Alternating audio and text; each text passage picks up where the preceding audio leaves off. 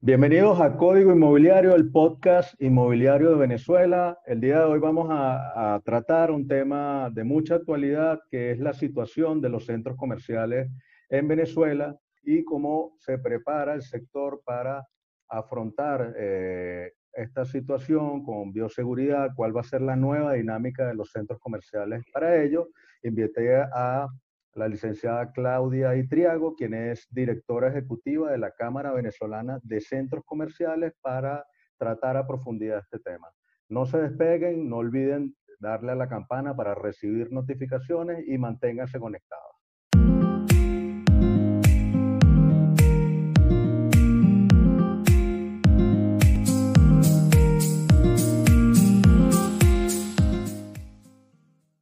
Bienvenida Claudia a Código Inmobiliario, un placer eh, tenerte acá. Eh, quería preguntarte en primer lugar, ¿cómo visualizas eh, el futuro de los centros comerciales en Venezuela ante la nueva realidad del coronavirus?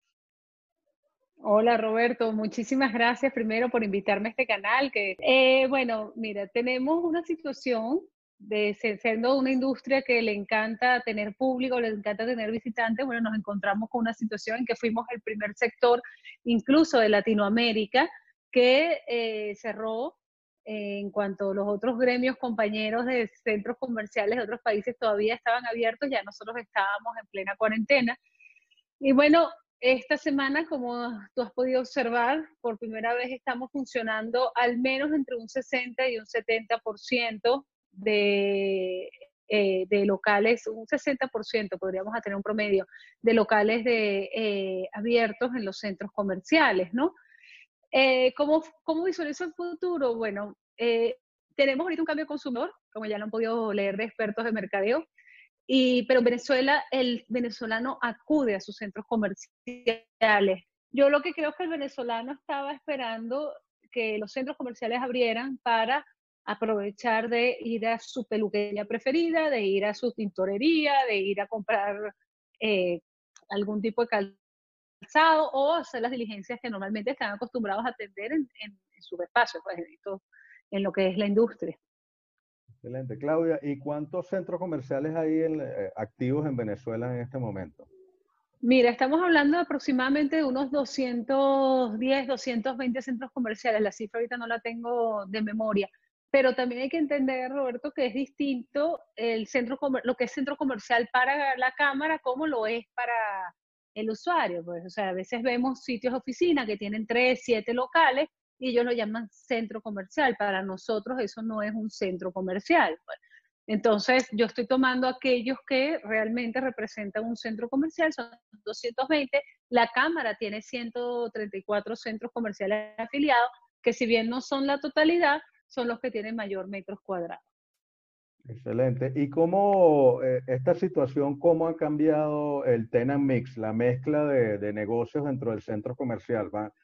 Sí, mira, fíjate que, ya veníamos a final de año notando lo que la gente conoció como el fenómeno de los bodegones, eh, esa dinámica que ya había cambiado. Hasta hace dos meses, o bueno, sí, hasta el 15 de mayo, nosotros levantamos una encuesta y todavía no teníamos locales que iban a entregar dentro de los centros comerciales. ¿Ok? Todavía no. Eh, habría que esperar cómo evoluciona ahorita con esta fase que estamos el 7x7, que está hablando el Ejecutivo Nacional, para ver cómo podemos nosotros eh, salir adelante o el comerciante salir adelante. Lo que sí es que eh, el venezolano, el comerciante venezolano es muy creativo es muy dado a, enfrentar las crisis y le da la vuelta a la crisis, porque hay que reconocerlo. Más de uno de nosotros lo ha podido ver caminando por un centro comercial y ahí es cuando vimos entonces toda esa aparición de bodegones, todo, todo ese tipo de, estrategias que haces para conservar eh, tu negocio y conservar tu, tu, tu, fuente de, de ingresos, ¿no? Entonces vamos a ver cómo evoluciona no, ahorita no te puedo dar ningún tipo de cifra de locales cerrados, más bien, fíjate que nosotros en, octubre tuvimos un repunte, el año pasado tuvimos lo que fue el blackout, el, el, apagón venezolano, ¿no? Hace un año. Y teníamos muy, exacto, principios de año del año pasado. Y nosotros, bueno, en julio teníamos una desocupación del 15%, del 12 al 15%, que para mí que tengo ya 15 años en la Cámara era histórica, pues yo nunca había tenido tanta desocupación a nivel nacional.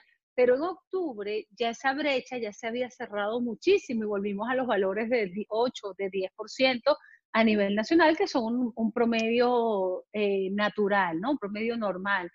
Por eso tenemos tantas expectativas con el 2020, porque, eh, con el 2020, porque había como un repunte hacia el comercio, un repunte hacia los sectores nuevos, veíamos conceptos de diseñadores venezolanos, conceptos de comida, gastronómicos, que estaban en todo en un repunte.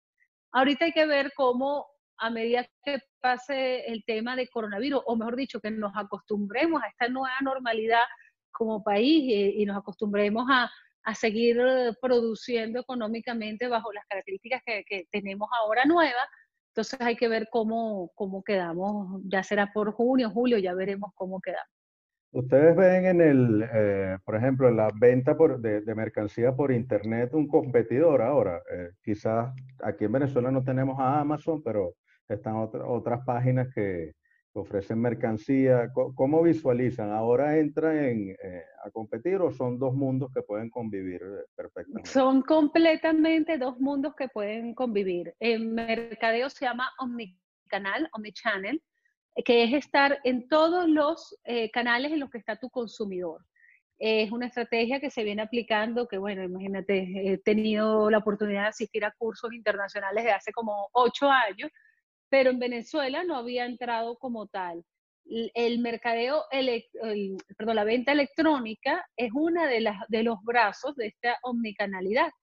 Pero sin embargo, eh, pero en Venezuela es muy bajo el porcentaje de ventas por Internet comparado a nivel internacional. Hablaba con el, director de marca de Sara aquí en Venezuela y me decía que para ellos nada más lo que es la venta para el grupo completo de PHX, okay, que es el grupo uno de los es el grupo que representa Sara y, y bueno, tiene otras tiendas, el comercio en línea o comercio online únicamente representa el 0.8%. Entonces es muy, bajo, ¿no? Y no solamente ellos, eh, es, también el comercio online también ayuda a educar al consumidor. Para nosotros más bien que el consumidor llega, ya sabe lo que quiere, se lo prueba, ya sabe el color, se puede comunicar con la persona en línea, si le llévamelo a tal tienda, eso es omnicanal y eso es a donde debemos ir incluso como centro comercial y debemos ir como comercio. Y el, lo que sí se potencia con, esta, con estas cuarentenas es el delivery y, el pick-up, la, la, recogida de, de, la comida. ¿Eso, ¿Los centros comerciales se van a adecuar a eso? ¿Cómo, cómo, cómo se está? Continuarán, algunas tiendas también en delivery. Eh, hay una población que hay que estar clara que hay una población que no, no es recomendable incluso que se quede en su casa, lo dicen que se quede, que, no esté eh, en temas de, estar saliendo. Y aparte hay una población que, bueno, mira, que ciertos, eh, ciertos bienes les van a interesar que se los lleven, pero eso no, no nos resta, volvemos, son porcentajes muy pequeños.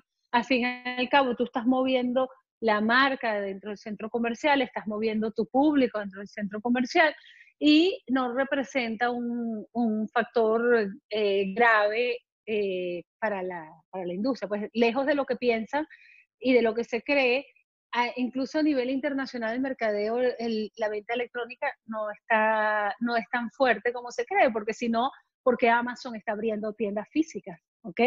Entonces es algo que se sabe dónde está la tajada, la experiencia. Y Roberto, más ahora que vivimos en este aislamiento, que tú lo que querías era salir a, a ver gente, a, a, relacionarte con gente, más ahora la experiencia de venta implica un nivel 2, un nivel de, de, exigirte más, porque tienes un público que quiere ir a volver a tomarse un café, quiere ir a volver a recorrer eh, los centros comerciales, quiere salir con su familia a pasear. Y en Venezuela los centros comerciales son los lugares de encuentro y de entretenimiento por naturaleza. Entonces, tiene un público que va a estar... Nuestras plazas públicas, nuestras plazas de paseo. Tal cual, tal Entonces tienes un público que va a estar más exigente y tú como comerciante vas a tener que entender que en esta nueva normalidad tú necesitas brindarle a ese, a ese visitante seguridad y entretenimiento y decirle, te extrañamos. Y por eso estamos aquí para ti.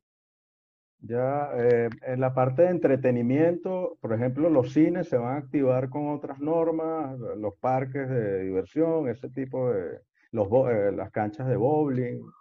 Eh, sí, tenemos ahorita el, tema de entretenimiento todavía para el ministerio, por lo que nos hemos sentado, está como en una segunda fase, aunque este, hablaron de gimnasios en, este, en esta fase en que estamos nosotros, ¿no? pero eh, todavía el entretenimiento se está ajustando. Las salas de cine eh, irán funcionando con menos aforo, con un aforo menor, con otras medidas, pero todavía no están autorizadas y estarán prontas a abrir tal vez en una tercera o una cuarta fase bajo las condiciones que eh, les permitan abrir. Pues con los cines ahorita a nivel internacional lo que se ha hecho es que se tiene un aforo limitado, se intercalan sillas, se intercalan puestos, pero esto es algo que también tiene que compensar entre taquilla, entre el personal que tienes que tener. O sea, son gastos que están conexos a toda esta nueva normalidad que nos estamos tratando de acostumbrar. Gracias. El, Claudia, en, el, en cuanto al tema de la suspensión de alquileres de, de locales comerciales que decretó el Ejecutivo hace ya dos, tres meses, ¿Cómo han negociado, ha habido negociaciones entre las partes, entre los dueños de los centros comerciales, dueños de locales y, los inquilinos? ¿Cómo, cómo, visual, cómo, ves tú que ha, evolucionado eso? Bueno, mira, los últimos reportes, nosotros como, y como tú lo sabrás desde todas las, las, batallas que, que, que, hemos tenido juntos a favor de, de la industria y de, y de lo que es la parte de arrendamiento, eh, nosotros como Cámara, yo no, yo no tengo inherencia en lo que es el alquiler de cada centro comercial. Sin embargo, obviamente estamos monitoreando y se han llegado acuerdos eh, para poder eh, cumplir, porque como tú bien lo dices, es una suspensión, no una excepción. Entonces se han llegado a acuerdos, algunos han preferido continuar pagando porque si no a la larga vas a tener que pagar todos estos meses y se te puede convertir más oneroso otros han llegado a negociaciones, pero ya es algo, ya es algo eh, que depende de cada centro comercial o propietario del local, porque a veces no es el centro comercial, y tú lo sabes, Roberto, a veces es el ingreso de una persona que invirtió para su renta cuando se está jubilando, así de sencillo, ¿ok? Particular. Entonces, exactamente, un particular. Esto no es grandes contra chiquitos, chiquitos contra grandes, no. Esto es sencillamente una relación mercantil y como tal, si tú la asumiste, la tienes que cumplir de una manera u otra. Entonces sí, se está negociando, se está hablando, ellos están muy conscientes, todos hemos estado muy conscientes. Ahorita lo que más está afectando es la parte del condominio, porque independientemente que no estaban abiertos por completo, hay un tema de mantenimiento de la estructura, pues uno no deja su casa sin cambiarle los bombillos, sin pintarla, sin echar aceite en las bisagras, lo mismo, un centro comercial a la escala de los centros comerciales. O sea, un centro comercial como el Sandil puede tener 60 escaleras mecánicas. Entonces, eh, es un tema eh, de verlo con, con, lupa, pues, y de poder analizarlo para eh, entender que el tema del condominio es con el que más problemas estamos teniendo, porque hay un atraso y bueno, sin contar los servicios públicos, que ese también es otro tema que afecta muchísimo los costos del condominio. Pero eso, digamos, en, la, en esta etapa los servicios públicos varían, pero el, mantenimiento eh, es hasta mayor, ¿no? Porque habrá que limpiar más. Eh, eso encarece. Es que los servicios públicos no están bajando. O sea, no eh, por ejemplo, lo que es hace... el consumo no, no. No, no, no, porque el, por ejemplo el aseo público te lo, te lo, en lo que es el aseo urbano es una tarifa.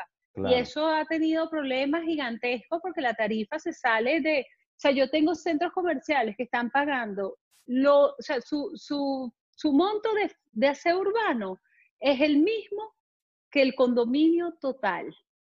¿Ok? Para que tú veas los niveles en los que se está pagando.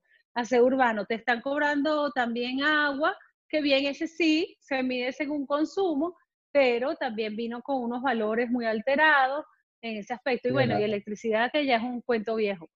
Ha habido un alza en algunos servicios impresionantes, sobre todo en el área comercial, oficinas, en algunos municipios del este del Caracas. Ah, es impagable. Hay unos condominios que van a reclamar los montos inclusive, porque no, no se justifica un aumento tan, eh, tan elevado como el que hicieron. Tal cual, mira, yo tengo un centro comercial para que tengas una idea de lo que es aseo urbano, que en enero, un centro comercial del este del país, eh, de la ciudad, perdón, en enero pagaron 750 dólares. Perdón, en diciembre pagaron 750 dólares. Y en enero ya estaban pagando 7 mil dólares. O sea, le estaban cobrando 7 mil dólares. Estoy hablando que fue un incremento gigantesco y eh, sobre todo ese, lo que es aseo urbano, es lo que más ha afectado. Nosotros ya venimos hablando de esto desde principios del año pasado.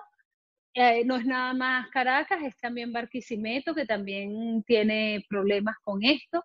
Y de verdad que, bueno, que, cuesta, cuesta muchísimo eh, levantar una industria con tantos inconvenientes que tienes en tu entorno, pues alrededor.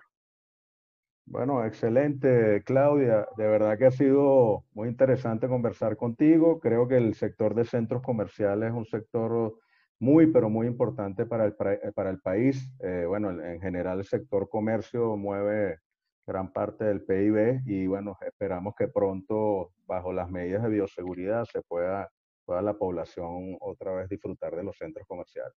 Creo que nos hace falta con tanto encerramiento. Ah, a todos, a todos. Y aparte que estamos ahorita de verdad con ambientes seguros. Hoy tuve todo el reporte de lo que ha sido lunes y martes. Y creo, y esto lo digo ya para cerrar, Roberto, que nosotros, nuestra, nuestro protocolo va a ayudar a la ciudadanía a entender cómo debe cuidarse para esta, para esta, para evitar el COVID cuando sale de su casa. Entonces, bueno, esperemos que, que, que nos sirva para todos. Bueno, y que salga la, la, vacuna pronto. Ay, sí, También. por favor. bueno, Claudia, muchísimo éxito, que, estén muy bien y gracias por aceptar la invitación a Código Inmobiliario. gracias a, ti, Roberto. A nuestros seguidores que eh, hagan sus comentarios, le den clic a la campana, nos sigan y bueno, la semana que viene tendremos otro interesante tema. Muchísimas gracias.